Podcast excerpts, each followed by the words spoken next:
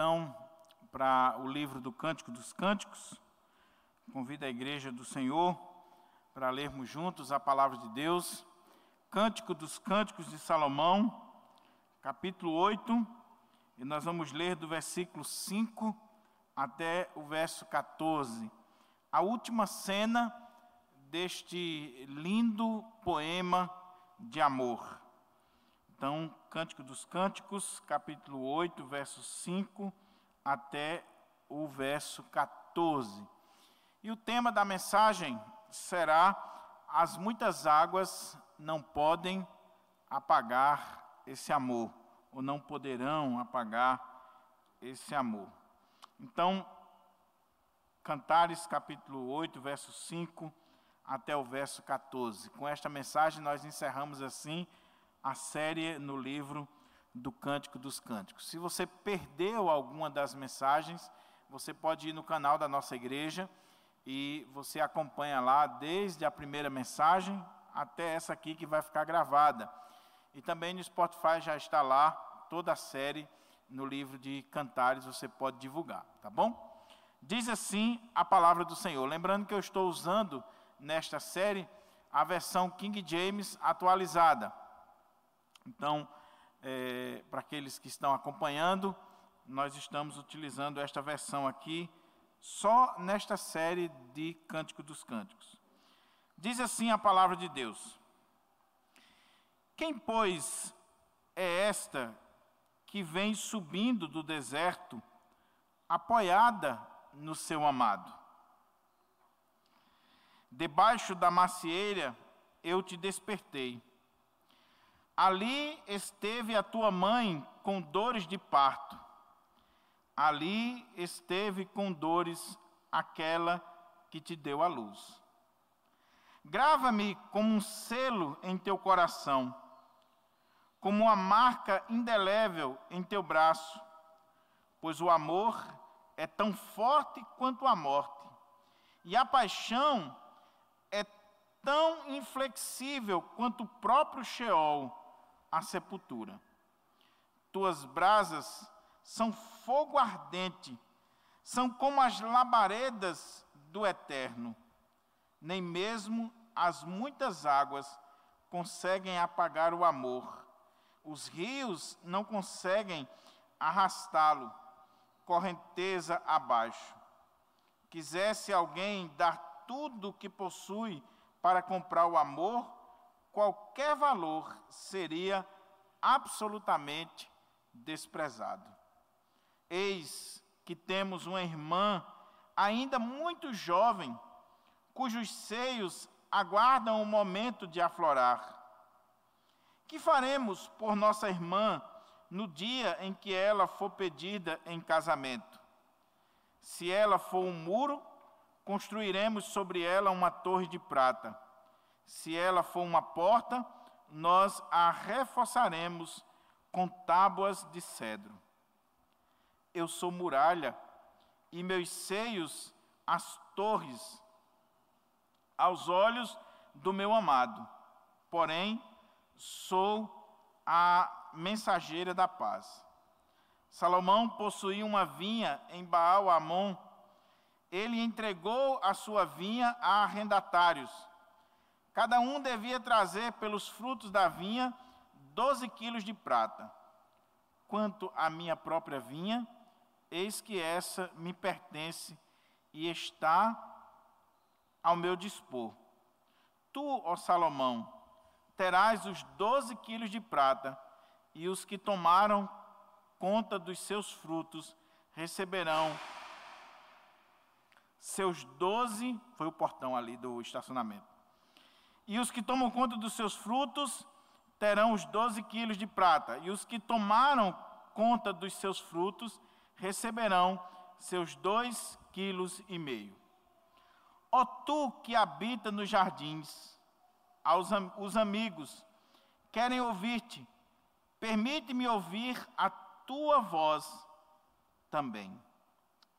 Ó, vem depressa, meu amado, Torna-te semelhante ao jovem servo, ou ao filhote de gazela, saltando vigorosamente sobre os montes perfumados. Vamos orar?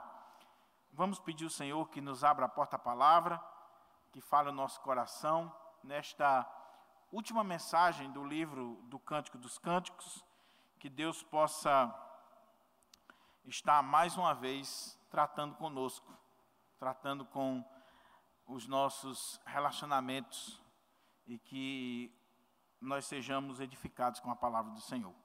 Curva sua fronte e vamos orar ao nosso Deus. Ó Deus, nós queremos te agradecer, Senhor, por esse momento tão especial, que é o momento de leitura da tua palavra. Ó Pai, que o Senhor esteja abençoando a exposição que estaremos fazendo, concluindo assim essa série no livro do Cântico dos Cânticos. Que de fato nós tenhamos aprendido o que é o verdadeiro amor, como deve ser o relacionamento conjugal, que nós tenhamos aprendido que somos carentes da direção do Senhor e da boa mão do Senhor sobre nós. Em nome de Jesus, que eu te oro pedindo a iluminação do teu espírito sobre esta pregação hoje e sempre. Amém. Amém. Mantenha aí a sua Bíblia aberta e vamos juntos ler esse texto, tirar lições e aplicá-lo ao nosso coração. Como eu disse, o tema é: as muitas águas não podem ou não poderão apagar esse amor. Capítulo 8, verso 5 até o verso 14, nós temos diante de nós a última cena deste grande poema e desse lindo poema que é o livro do Cântico dos Cânticos.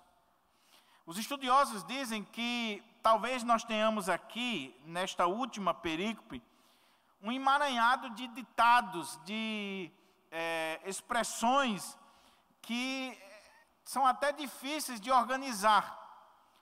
Alguns entendem que, por exemplo, o livro do Cântico dos Cantos, ele encerra aqui no versículo 7 do capítulo 8, e que o restante seria acréscimos ou detalhes é, de alguns ditos que foram colocados. Mas que nós teríamos aqui, nesse final, algo que não está muito relacionado com o restante do livro.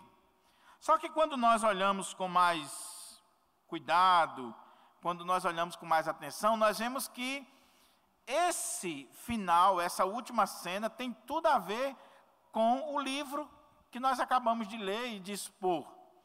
A começar de que, por exemplo, há um link muito forte entre essa perícope e o capítulo 3, verso 6, até o capítulo 5, verso 1, onde você vê há muita semelhança entre aquilo que está sendo dito aqui e também aquilo que é colocado no meio do livro, ali no, no miolo do livro em si.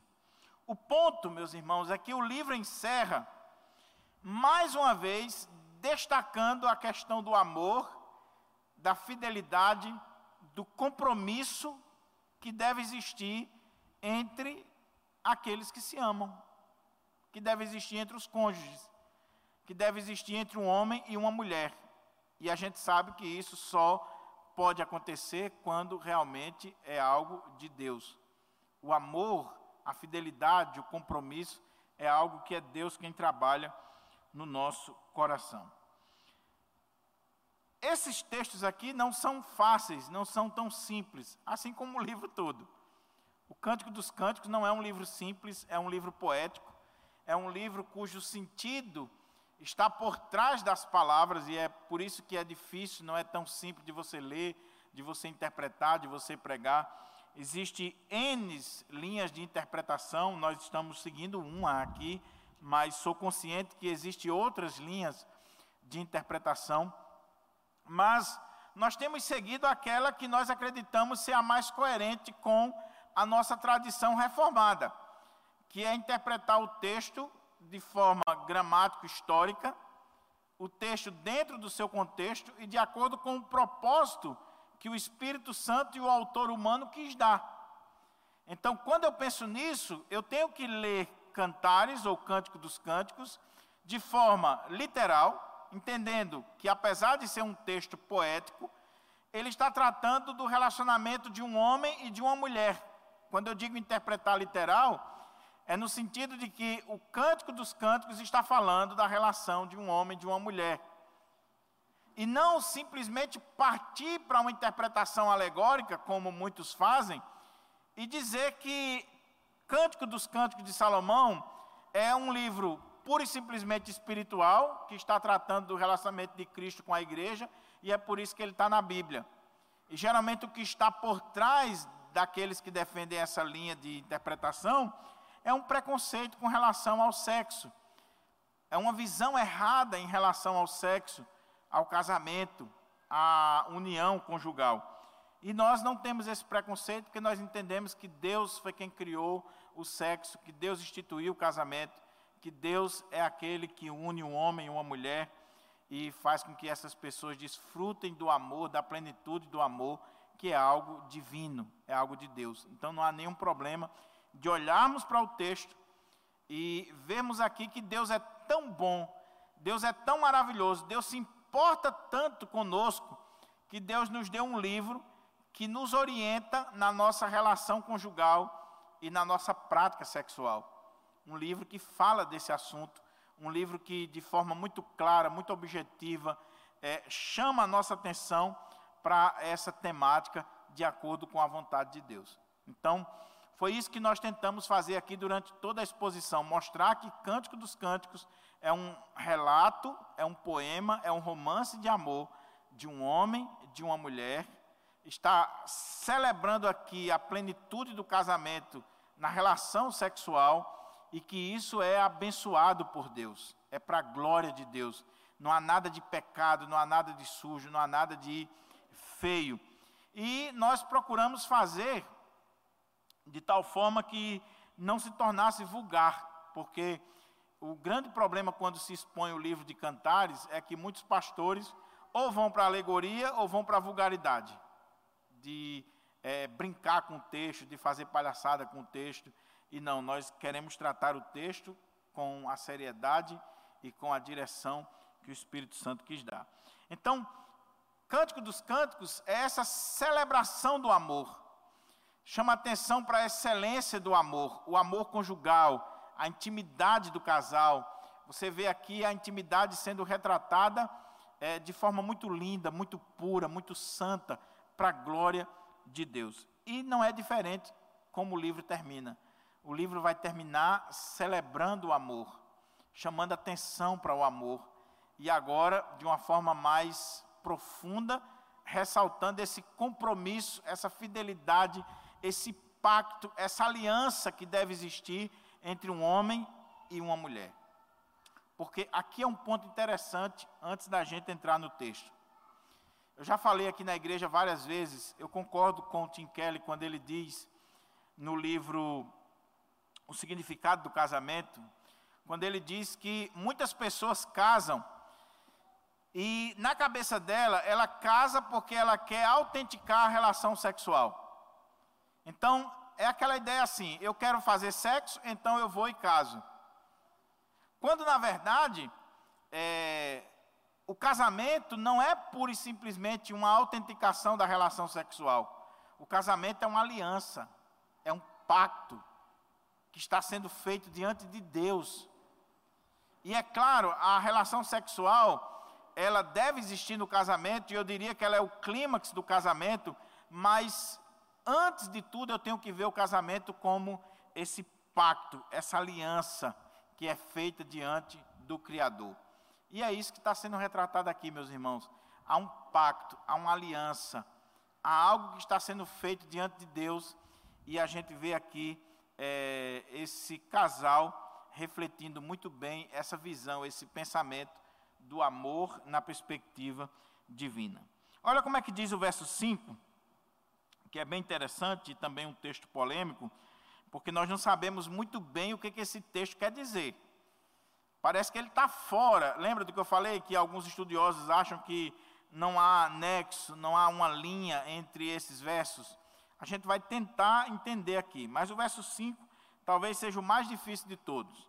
Diz assim: Quem, pois, é esta que vem subindo do deserto, apoiada no seu amado. Que, é que esse texto quer dizer? Primeira linha de interpretação é que esse texto ele está ligado ao verso 4. O que, que diz no verso 4? Amigas, mulheres de Jerusalém, eu rogo que jureis, não desperteis, não acordeis o amor, até que ele o queira. E alguns intérpretes olham para o verso 4 e diz que, ao invés de ser traduzido aqui amor, deveria ser traduzida o amado.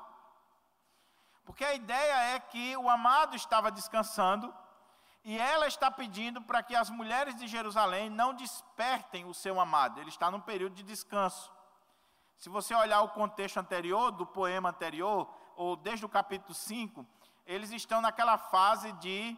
Primeiro houve aquela rejeição dela, né? Que ele chega, ele pede para entrar e ela já estava dormindo.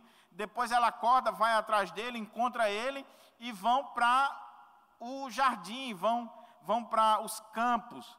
E aí eles ali celebram a intimidade deles. E a ideia aqui é que eles ainda estão nesse contexto. Agora você imagine aí, o amado da alma da Sulamita está descansando e ela está pedindo para o coral ou para as mulheres de Jerusalém não despertarem o seu amado. Porque eles ainda estão naquele momento íntimo, naquela é, visão anterior. Só que houve depois um despertamento, ele acorda, ela é, está com o seu amado, e eles estão vindo é, numa carruagem, eles estão vindo em direção agora ao povo, né, a, a região da Sulamita. Eles estão vindo lá dos jardins, lá das florestas, lá daqueles locais onde eles estavam. Só que o que é curioso nessa visão é que o texto, quando fala que quem pois é esta que vem subindo, não fala de jardins ou de floresta, fala de deserto.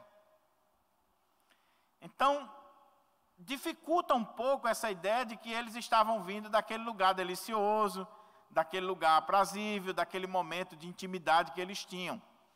O texto está dizendo quem é esta que vem subindo do deserto. Mas pode ser muito bem que está fazendo uma referência aqui ao caminho né, que eles estavam percorrendo. O ponto, independente da, da, da linha que você queira seguir, é que o que esse texto está dizendo é que aquelas mulheres, elas estão vendo esse casal demonstrando o amor um pelo outro. Imagine você estar aqui e de repente chega aqui uma carruagem ou chega um carro, chega alguém é, e você olha para dentro do carro e vê um casal enamorado, um casal abraçado e como é que diz o texto? Apoiada ao seu amado, encostada ao seu amado, ou abraçada. Eles estão ali é, demonstrando com essa imagem, com essa cena aqui, que existe sim amor, existe intimidade entre eles.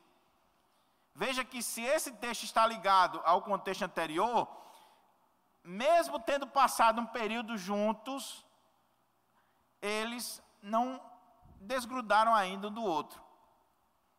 Porque às vezes o casal, quem é casado aqui sabe muito bem, na hora da intimidade é aquela coisa, né? Passou a intimidade, um para um lado, outro para o outro, aí já anda um na frente, outro atrás, não existe mais aquela liga, né? Como está aqui, um encostado no outro, abraçado ao outro, com, com esse amor, essa demonstração de amor. Então, o que encantou aqui as mulheres de Jerusalém, aquele coral, é que esse casal está vindo, está vindo do deserto, está vindo é, de regiões inóspitas, está vindo de viagem e a cena que está chamando a atenção delas não é só o fato deles estarem chegando, não é só o fato deles estarem vindo numa carruagem real, mas é o fato de olharem para aquela carruagem e ver que a mulher está encostada, está abraçada, está é, demonstrando é, esse carinho, essa intimidade do casal. Veja bem, meus irmãos, eu acho muito bonito quando eu vejo um casal abraçado, pegado na mão. Às vezes na igreja até a gente olha, né? O casal senta juntinho ali, aí um abraça o outro. E eu não, eu não, eu não, não sou contra isso, não. Pelo contrário, eu acho que é uma boa e uma grande demonstração de amor e de intimidade. Eu sou contra quando a coisa é falsa. Quando se está demonstrando uma intimidade em público que não existe no privado. Na frente das pessoas é pegado na mão, é abraçado, é aquele mela-mela, é beijinho para lá, beijinho para cá, mas isso não revela o dia a dia. Isso não revela realmente o secreto, o privado. O que eu estou dizendo é que esse casal aqui chama a nossa atenção, porque se você olhar desde o capítulo 4, eles vêm tendo intimidades, eles vêm revelando uma intimidade muito profunda. E agora, mesmo viajando, mesmo chegando para visitar talvez os seus parentes, aquela região ali, eles continuam tendo esse afago, esse carinho, esse apego um ao outro, a ponto de chamar a atenção das pessoas. Então, é muito interessante isso aqui. Só que o texto continua, e aqui tem outra polêmica interessante, porque se você olhar aqui, pelo menos na King James, vai colocar essas palavras na boca do amado. Mas em outras versões, coloca essas palavras na boca da mulher, da amada. Não é? Quem tem aí a versão atualizada, o, o NVI, você vai ver, eu não, não lembro agora essa NVI também, mas você vai ver que quem está falando aqui é a amada. Mas aqui na King James, quem está falando é o amado. Inclusive, eles colocaram assim: o amado declara a amada. Eu vou seguir a linha de que quem está falando aqui é a amada. É claro que pode ser é, que o texto dê brecha para ser o amado. Mas levando-se em consideração que em todo o contexto do livro, quem fala mais é a mulher, levando-se em consideração o que vai ser dito aqui, eu entendo, eu sigo a linha daqueles estudiosos e de algumas traduções, que essas palavras aqui, elas estão saindo da boca da sulamita, que não seria o amado que estava falando. A sua versão aí, Rafael, coloca essas palavras como sendo ela, né? É atualizada, né? Muito bem. Então, olha como é que diz o texto que é interessantíssimo e que vai começar a reafirmar para nós o que é um verdadeiro amor e como deve ser o compromisso, a fidelidade de um casal. Olha que coisa interessante. Lembre do contexto da viagem, viu? Eles estão vindo de um tempo num sítio, é, de uma viagem romântica e continuam abraçados, continuam demonstrando carinho, amor, afago um para com o outro. E agora, a amada, ou gramaticalmente pode ser também um amado, porém, pelo contexto, eu acho que faz mais sentido acreditar que seja ela que está falando. Diz assim: debaixo da macieira eu te despertei. Ali esteve a tua mãe com dores de parto. Ali esteve com dores de, dores de partos aquela que te deu a luz. O que, que esse texto quer dizer? Veja bem, ou Salomão, ou com toda probabilidade a Sulamita, eles estão fazendo aqui uma reflexão sobre a união deles. O fato deles estarem juntos. E eles chegam à conclusão que um nasceu para o outro. E como é que eles chegam a essa conclusão? Ela vai dizer que desde o momento que a mãe dele deu a luz a ele, que eles já estavam destinados um para o outro, porque Desde aquele momento, lembre que o texto é poético, você está diante de uma poesia, não é literal isso aqui, é uma reflexão. Então, a poesia você tem a chamada licença poética. Então, é, desde o nascimento, desde o dia que a mãe dele deu a luz a ele, ela já tinha certeza que ele nasceu para ela. Isso aqui é, é uma declaração de amor, isso aqui é uma reflexão de que um nasceu para o outro. Olha como é que faz sentido. Debaixo da macieira, e macieira no texto poético, na literatura poética, as árvores frutíferas, elas têm essa ideia de amor, de fertilidade, de intimidade. Então, macieira aqui você vai ver que já apareceu em vários momentos no livro de, de, de cânticos. E até na filosofia e na história você vê a maçã, é, algumas frutas sendo ligadas à questão da sexualidade. O que ela quer chamar a atenção é o seguinte: que o nascimento dele, quando a sua mãe deu à luz, quando a sua mãe gerou aquele filho, desde ali ela já tinha despertado o amor dele. É claro que se isso aqui fosse literal, essa mulher tinha que ser presa, né? É um absurdo o que está sendo dito aqui, mas lembre-se que nós estamos diante de uma poesia. Isso aqui é a intensidade do amor. Então, o que ela quer dizer, trocando em miúdos, é que desde o nascimento, ela entende que ele nasceu para ela e que ela havia despertado o seu amor. Você já teve essa ideia? Você consegue olhar para o seu casamento, para o seu noivado, para o seu namoro, a partir desta perspectiva? Você consegue olhar para o seu cônjuge nessa perspectiva de dizer assim: nós nascemos um para o outro, desde quando você nasceu, esse amor por mim, ou esse amor que eu tenho por você, já havia sido despertado? Irmãos, essa é a visão correta do casamento do relacionamento. O problema é que nós estamos vivendo em uma cultura do ficar, do descartável, onde não existe mais essa visão compromissada, nem do namoro, nem do noivado e muito menos do casamento. Mas quando eu entendo que eu só vou me relacionar com alguém se eu tiver a visão de que Deus me fez para aquela pessoa, ou que Deus fez aquela pessoa para mim, isso muda completamente a minha visão de casamento, de noivado e de namoro. Acaba com essa história de ficar um com o outro, de ficar com dois, três. Acaba. Então, nós precisamos restaurar essa visão bíblica do relacionamento conjugal. Nós precisamos perguntar, Senhor, quem o Senhor separou para mim? Quem o Senhor escolheu para mim. Quem é que o Senhor quer que eu me relacione? É isso que está sendo colocado aqui de uma forma poética, de uma forma muito interessante para nós.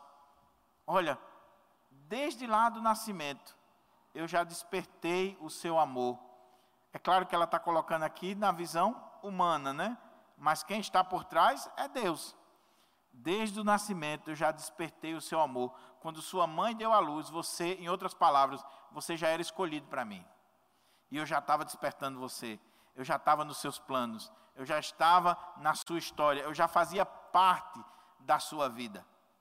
E veja que o Espírito Santo é tão sábio que gramaticalmente ele deixou a possibilidade no texto das palavras estar tanto na boca do homem como na boca da mulher. Porque tanto o homem pode chegar a essa conclusão, como a mulher pode chegar a essa conclusão. De olhar para o cônjuge e dizer assim: Você faz parte da minha vida, porque desde o seu nascimento, Deus nos uniu, Deus nos escolheu, Deus já tinha um plano na nossa vida. Como nós estamos precisando resgatar essa visão de relacionamento conjugal na vida da igreja. Porque, infelizmente, a grande maioria, principalmente dos jovens das nossas igrejas que estão na fase do namoro, eles não namoram mais com essa perspectiva. Eles estão namorando como jovem do mundo, com a mentalidade do mundo. fica com um aqui, fica com outro acolá, beija na boca de um aqui, beija na boca de outro acolá. Não se leva em consideração essa ideia. Quem Deus escolheu para mim? É muito raro você ver uma jovem, um jovem hoje numa igreja dizer assim: eu só vou beijar na boca daquela pessoa que eu tiver consciência que Deus escolheu para mim, que vai ser a pessoa que eu vou casar com ela. É raro você ver isso hoje. É raro. Mas essa é a visão correta. Então, partindo disso, partindo desse pressuposto de que um nasceu para o outro, de que havia já desde o nascimento esse enlace, esse compromisso, esse despertar do amor um para com o outro, aí ela vai falar algo interessante. Porque se eu tenho consciência que Deus é quem está nesse negócio e que Deus, desde o meu nascimento, Deus me fez para o meu cônjuge, o que, que eu vou exigir dele ou dela, ou o que ela vai exigir de mim? Olha como é que diz o texto aí. Grava-me como um selo em teu coração, como uma marca indelével em teus braços, pois o amor é tão forte quanto a morte, e a paixão é tão inflexível quanto quanto a própria sepultura ou o Sheol. Tuas brasas são fogo ardente, são como as labaredas do eterno. Nem mesmo as muitas águas conseguem apagar o amor, os rios não conseguem arrastá-lo, correntezas abaixo. Aí ela diz: quisesse alguém dar tudo o que possui para comprar o amor, qualquer valor, seria absolutamente desprezado. Veja que ela não está falando de qualquer amor. Ela está falando de um amor numa perspectiva divina, de escolha divina, de eleição divina, de Deus estabelecer um para o outro desde o nascimento. Desde o nascimento. E quando eu tenho essa consciência de que aquela pessoa que está comigo ela foi escolhida para estar comigo desde o nascimento, nós vamos firmar um compromisso. E qual era o compromisso? Ela diz: coloca-me como selo, grava-me como um selo em teu coração, como uma marca indelével em teus braços. Qual é o ponto aqui? Nos tempos idos, nos tempos antigos, as pessoas andavam com. É, não, não se assinava, né? nem todo mundo sabia assinar, então se andava com aquele anel que selava as cartas, os documentos, andava-se com ele no pescoço. Havia um, um, uma espécie de cordão e aquele anelzinho que era usado para selar documentos, andava-se com ele no pescoço. E aí, o que, que acontecia? Você comprava alguma coisa, você é, fechava algum negócio, você selava aquilo ali, e aquilo ali indicava que era propriedade sua, exclusiva. O que ela está dizendo é: como nós nascemos um para o outro, agora coloca-me como selo sobre o teu coração, grava-me como selo. Vamos firmar esse compromisso. E aí ela diz: olha, olha a continuação. Com marcas indeléveis em teus braços. Ela está querendo aqui que seja imprimido ou impresso no seu corpo, no seu coração, na sua alma, de que um nasceu para o outro. O que é que nós estamos vendo aqui? Compromisso de fidelidade de amor, de companheirismo, sendo firmado um para com o outro. Se eu nasci para você, se você nasceu para mim, nós vamos agora firmar um compromisso, nós vamos selar esse compromisso, nós vamos imprimir isso aqui, nós vamos deixar isso aqui como uma marca indelével na nossa vida, de que nós nos amamos, de que nós nascemos um para o outro. Então, grava-me como um selo em teu coração, como uma marca indelével em teus braços. Por quê? Aí ela diz: Pois o amor E aqui nós estamos vendo que existe um verdadeiro amor. Pois o amor, como é que o texto coloca? O amor é tão forte quanto a morte, e a paixão ou ciúme é tão inflexível quanto o próprio Sheol ou a sepultura. Não parece assim uma imagem meio grotesca para falar de amor? Mas qual é a ideia aqui? A ideia é: você já viu a sepultura abrir mão dos seus mortos? Você já viu a sepultura devolver os seus mortos? Não. O que ela está dizendo é que se nós nascemos um para o outro, se desde criança houve esse despertar do amor um para com o outro, provando que nós nascemos um para o outro, então nós devemos firmar um compromisso de tal ponto de selarmos esse compromisso, de imprimirmos, colocarmos como marca na nossa vida esse compromisso. Por quê? Por que, que nós devemos fazer esse compromisso? Porque o verdadeiro amor, ele é tão forte como a morte. E ele é tão inflexível como a sepultura. A morte, a sepultura não devolve aqueles que são seus. Essa é a ideia. Não abre mão daqueles que são seus. Então o que ela está dizendo é: não pode existir em nós essa ideia de abrir mão do outro de não querer saber mais um do outro, de qualquer coisinha separa. Hoje, infelizmente, as pessoas já casam pensando em se separar. Elas já casam com a mentalidade de que provavelmente não vai dar certo, então vamos tentar. Por quê? Porque falta o fundamento. Qual é o fundamento? Deus me escolheu para você, Deus te escolheu para mim.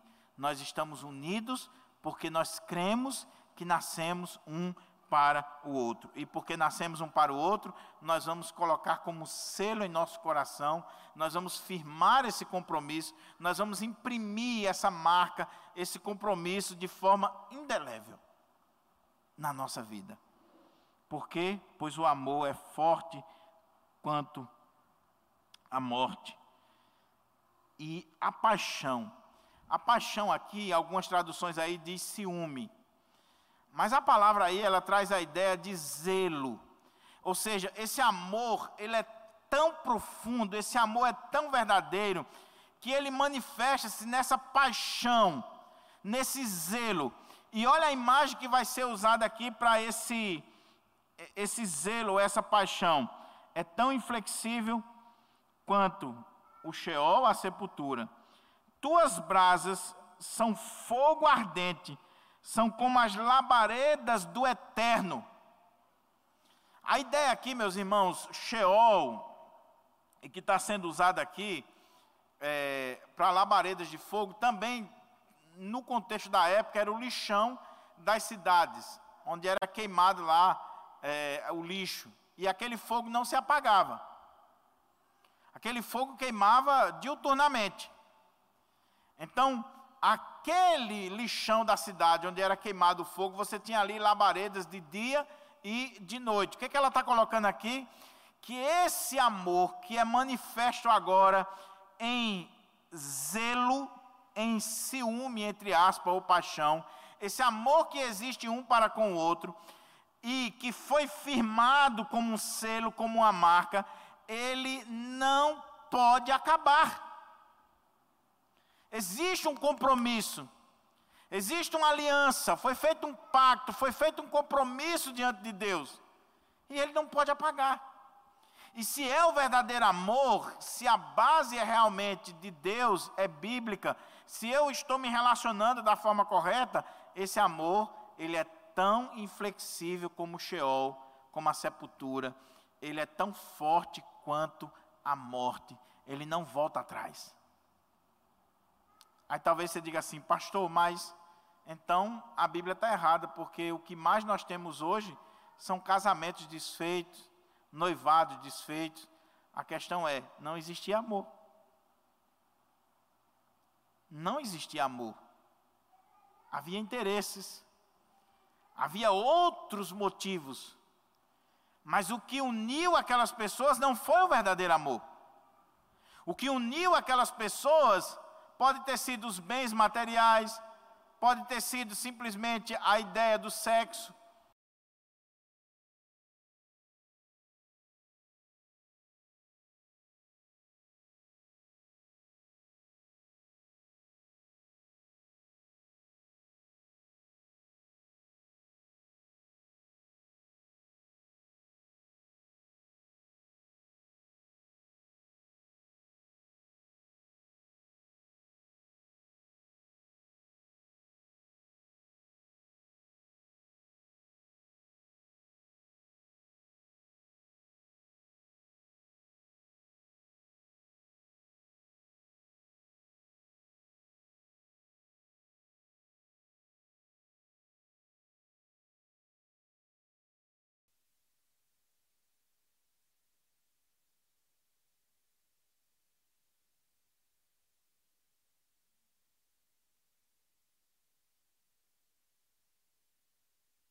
Os rios não conseguem arrastá-lo correntes abaixo, nem mesmo as muitas águas.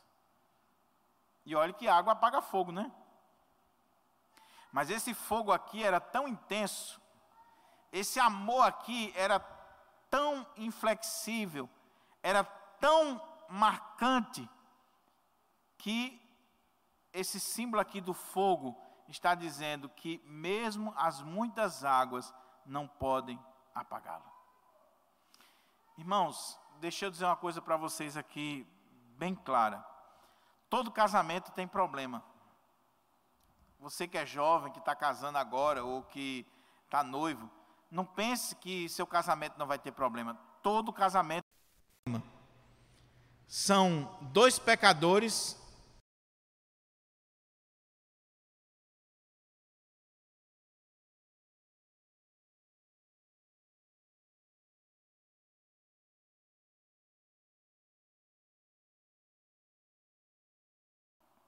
Mas o que sustenta esse casamento é exatamente se a base foi o amor, se foi correto. Então, pense nisso, reflita sobre isso. Fale com Deus. Não comece o namoro, não dê sequência ao noivado, não vá para o altar sem que você tenha consciência do que está sendo colocado aqui. Que existe o verdadeiro amor na sua vida. Porque quando as águas das dificuldades, quando as águas né, que vêm sobre nós baterem, se há o verdadeiro amor, elas não vão conseguir apagar esse amor. Porque as águas dos problemas vêm. As dificuldades vêm. O dia mal vem na nossa vida. Mas aí, o que, que ela diz aqui também? Veja, veja o que ela está colocando. Um verdadeiro amor, ele deve ser colocado como um selo. Ele deve ser é, impresso na nossa vida de tal forma que firme ali um compromisso eterno. O verdadeiro amor, ele é como esse fogo que as muitas águas não podem. Mas um verdadeiro amor, olha o que, é que diz o texto. Como é que diz? Quisesse alguém dar tudo que possuía para comprar o amor, qualquer valor seria absolutamente desprezado. Qual é a ideia? O verdadeiro amor não se compra com dinheiro. Quantos ricos, quantos casamentos aí de celebridades, que é feito com tanta regalia, com tanta pompa, e você diz assim: meu Deus, olha que casamento tremendo o casamento da princesa Diana. Aí pouco tempo depois, o que, que acontece? Traições, brigas, até morte. Por quê? Porque não é dinheiro que compra um verdadeiro amor. Não são bens materiais. Não é uma mansão que vai fazer uma mulher feliz ou um homem feliz. Não case por interesse. Não se relacione com alguém por causa dos bens que essa pessoa tem, o dinheiro que ela tem, o carro que ela tem. Não faça isso. Porque você vai se é, descobrir, ou você vai se pegar infeliz para o resto da vida. Eu sempre gosto de dizer o seguinte: eu, eu, é a minha visão, posso estar errado, mas eu acho que não tem coisa melhor do que o casal construir juntos. Começar do zero os dois. Ver a conquista do apartamento, ver a conquista dos móveis, ver a conquista do primeiro carro, os dois estarem crescendo, os dois estão buscando estão conquistando. Porque na experiência que eu tenho como pastor, quando um cônjuge chega que já tem tudo, não tem a beleza da conquista. Não estou dizendo que seja algo de outro mundo que seja errado, não. Estou dizendo que é um problema a mais. Que precisa ser administrado. E a nossa preocupação tem que ser: por que, que eu estou me relacionando com essa pessoa? Por causa do carro dela, do dinheiro dela, da mansão que ela tem? Ou porque existe amor? Porque existe realmente aqui um vínculo entre eu e essa pessoa. Porque eu creio que Deus me fez para ele ou para ela. É isso que tem que existir. Então, é preferível que você comece a namorar um jovem da igreja que seja pobre, que está começando a vida, que está estudando para concurso, que está entrando na universidade, do que você namorar o ricão, mas você não ama ele. Você vai ser infeliz para o resto da sua vida. Para o resto da sua vida. Então, pense nisso. Ela diz: olha, ainda que quisessem dar qualquer soma de valor, qualquer valor seria absolutamente desprezado para o verdadeiro amor. Nisso aqui, Nelson Rodrigues estava completamente errado e Luiz Felipe Pondé também, porque ele dizia que é, dinheiro compra até amor verdadeiro. Mentira. Dinheiro pode comprar sexo, mas amor verdadeiro não. Dinheiro pode é, trazer uma satisfação ali momentânea, mas o amor verdadeiro não. Então, o amor verdadeiro não é comprado com dinheiro. O amor verdadeiro, ele tem um compromisso sério, firmado, como um selo que está sendo ali colocado no coração. O amor verdadeiro é essa marca que está sendo é, cunhada aqui ou impressa na pessoa, que é simbolizada como fogo. Um fogo que queima e que muitas águas não podem apagar. Mas olha como é que o texto continua. Nem mesmo as muitas águas conseguem apagar o amor. Os rios não conseguem arrastá-lo correnteza abaixo. Quisesse alguém dar tudo o que possui para comprar o amor, qualquer valor seria absolutamente desprezado. Cuidado e eu estou falando aqui principalmente para os homens, mas hoje, no contexto pós-moderno, as mulheres também têm caído nessa. Cuidado se você está querendo comprar o amor de alguém. Cuidado se você está se relacionando com alguém por causa dos bens daquela pessoa. Não se compra o amor. Não se compra o verdadeiro amor. Agora, olha o que, é que diz o verso 8 e o verso 9, que é muito curioso. Parece que ele está fora do contexto.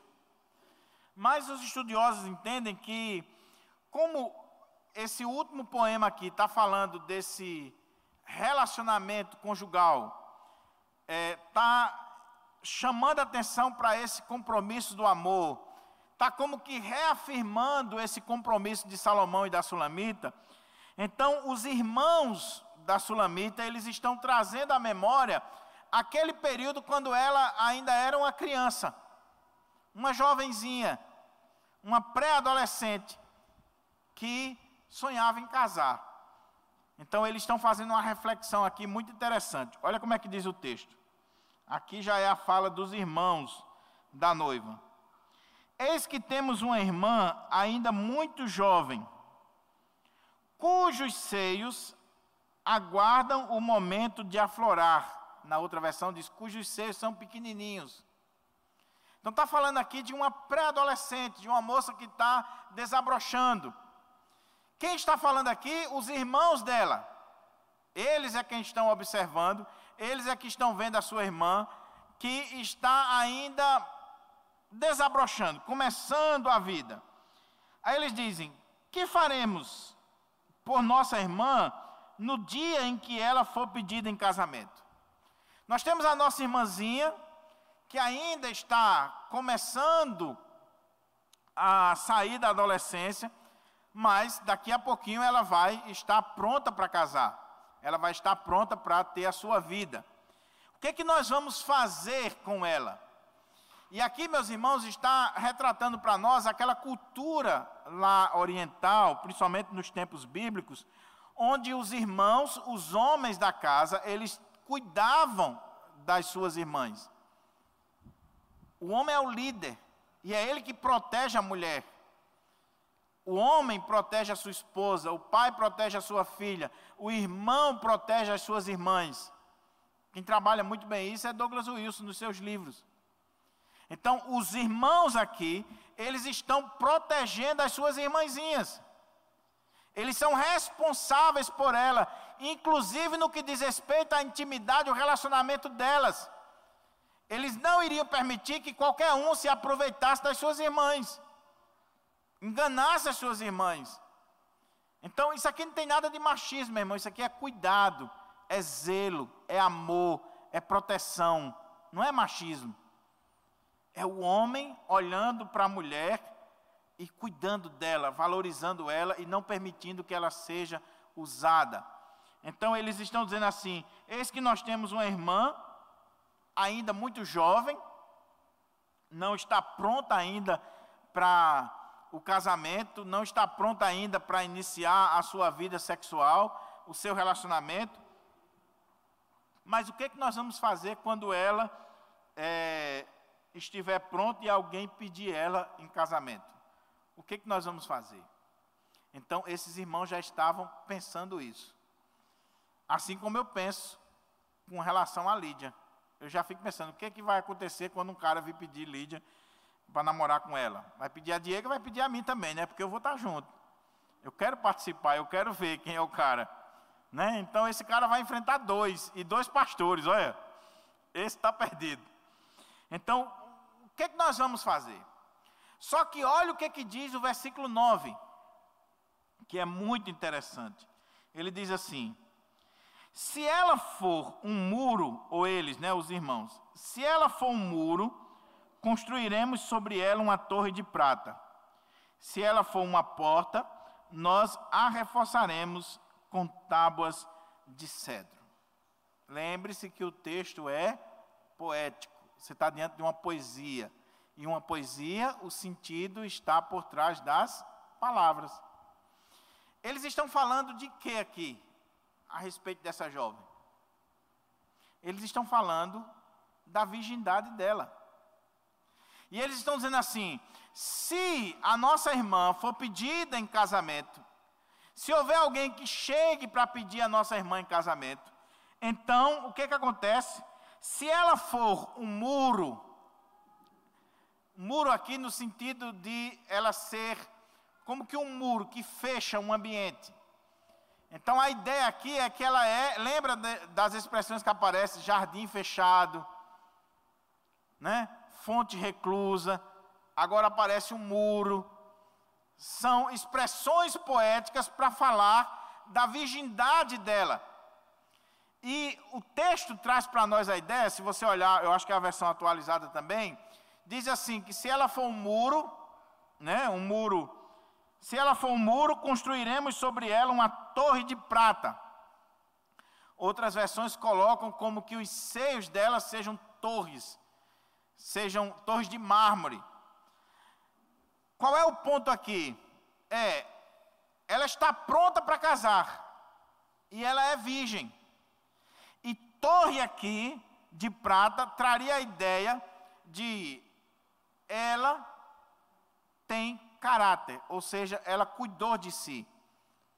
Qual era a ideia das torres nos muros? Lembra? O que, que acontecia com as torres nos muros? Ficavam ali os sentinelas que guardavam as cidades, nas torres dos muros.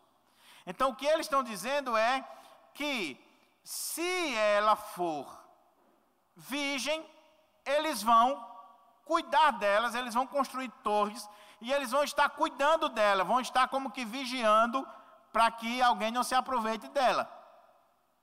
Isso significa dizer que aquela jovem ela cuidou da sua virgindade e os seus irmãos estão mais uma vez ali preocupados e cuidando dela.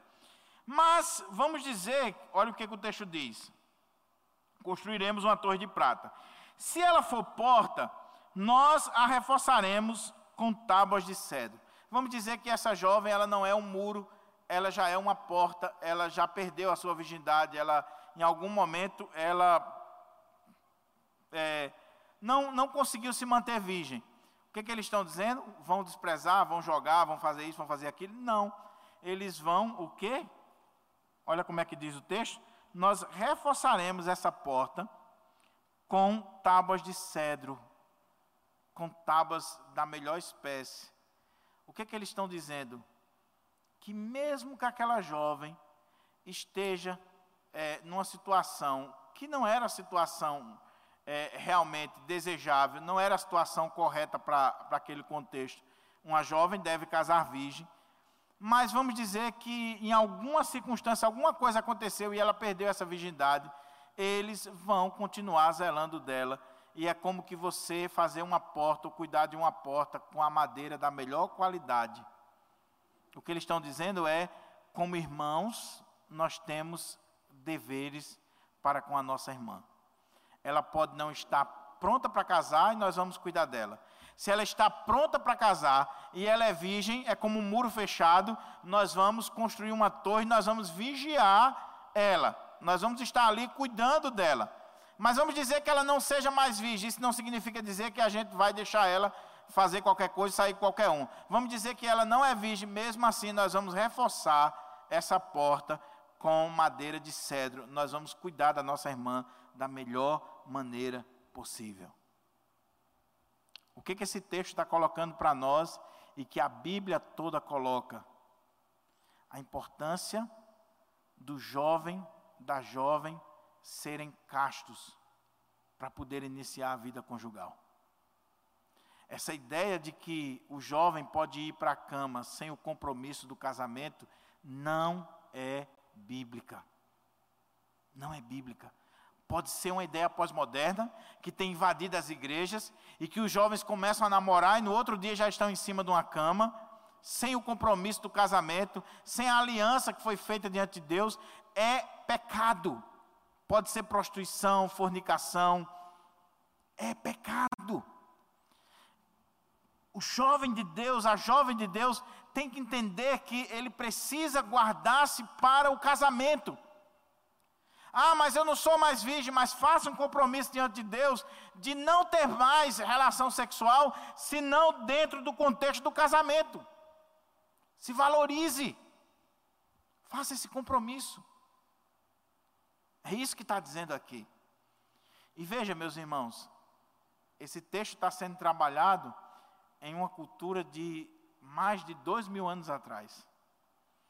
Mas parece que ele foi escrito hoje porque ele é atual para a vida da igreja, para todos nós, para os jovens das nossas igrejas, para as meninas das nossas igrejas.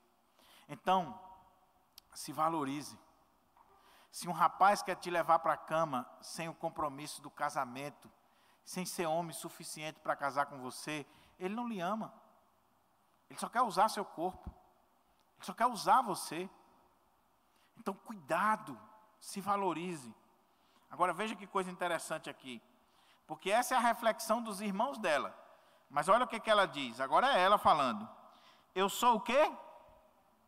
Eu sou muralha.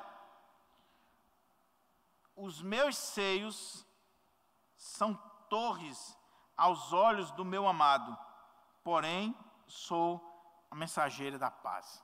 O que, que ela quer dizer aqui? O que, que ela está dizendo? Eu sou virgem eu me mantive pura. Eu esperei a hora do casamento. Eu sei o que, que Deus quer de mim. Deus quer que eu me relacione com o meu marido. Então, os meus seios, por isso que alguns estudiosos, eles entendem que as torres lá está falando dos seios dela.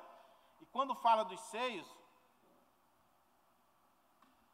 a ideia aqui, o, o que está sendo pintado aqui, É, lembre que toda vez que está falando de relação sexual no livro de Cantares, a ideia é que o homem está repousando sobre os seios da mulher, né? que ele passa a noite entre os seios dela. Então, o que estaria dizendo aqui é que ela tinha caráter, ela se manteve pura. Ela esperou a hora do casamento. Ela disse: Eu sou uma muralha.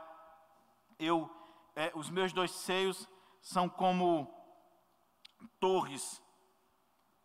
Eu me mantive pura.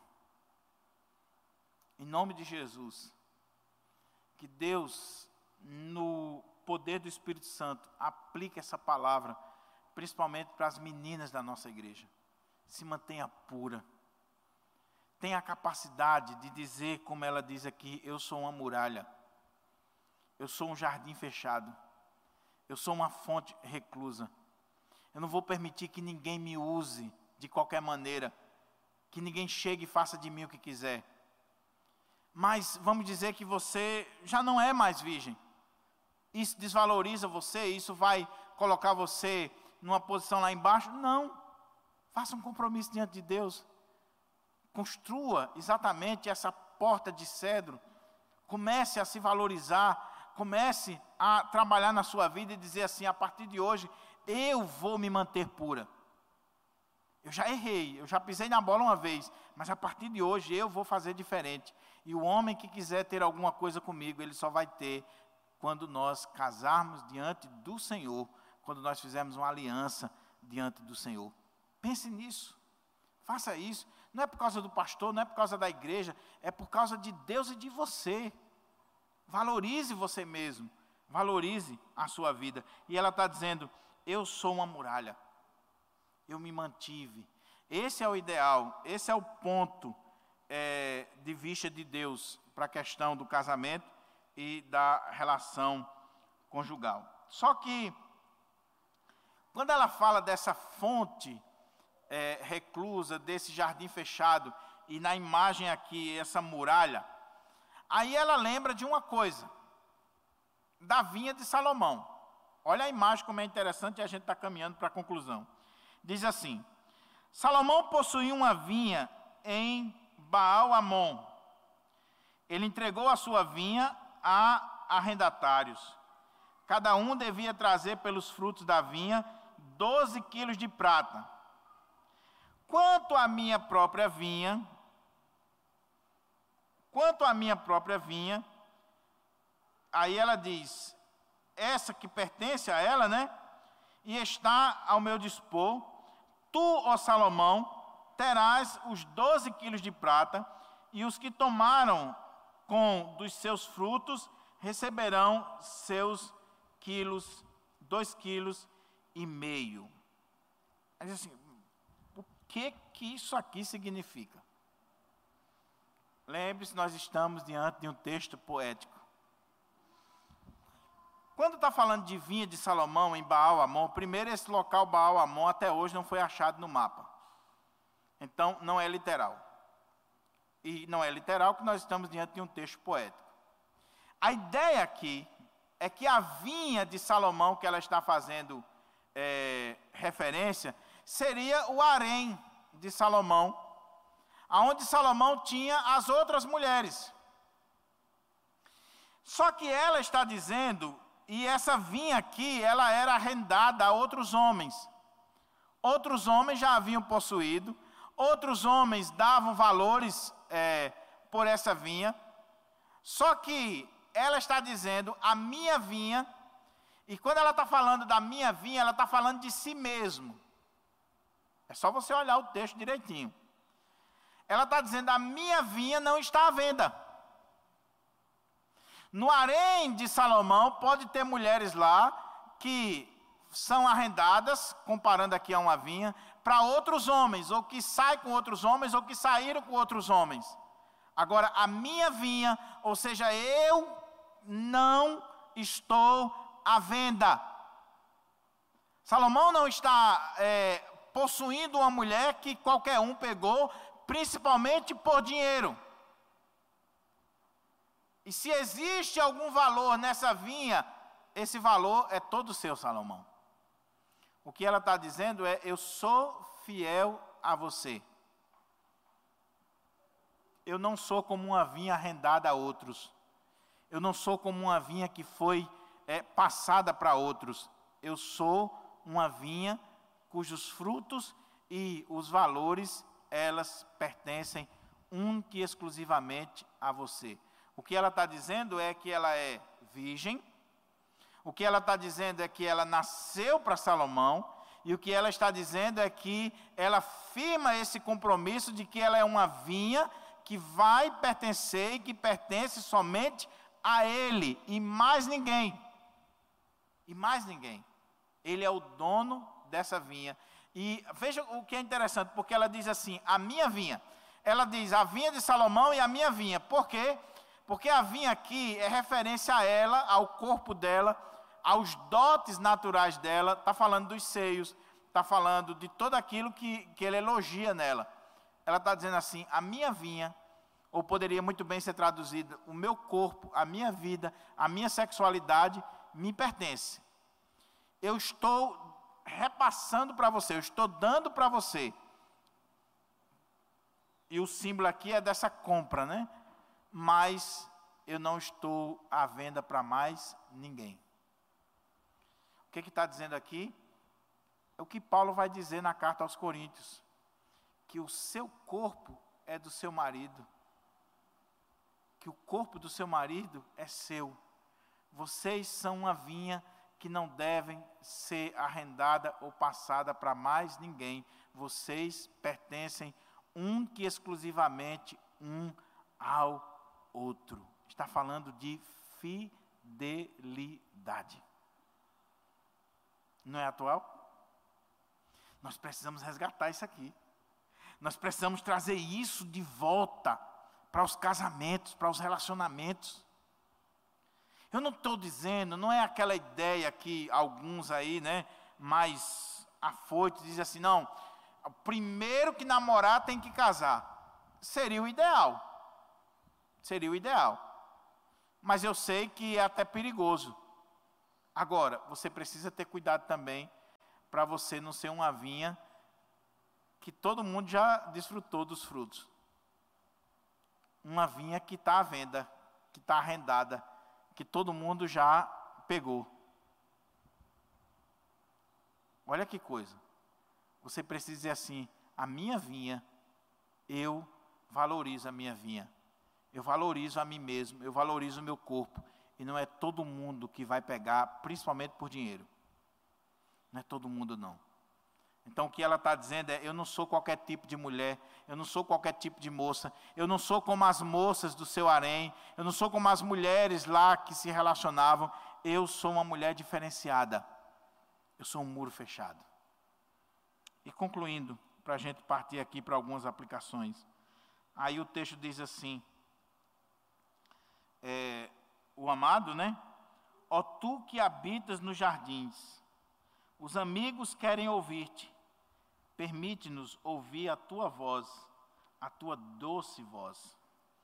É um amado agora, depois dessas declarações e dessas palavras, ele está dizendo, ó tu que habitas nos jardins. E a grande maioria dos exegetas entendem que ele está usando mais uma vez a imagem do jardim, que em Cantares, jardim está falando de virgindade.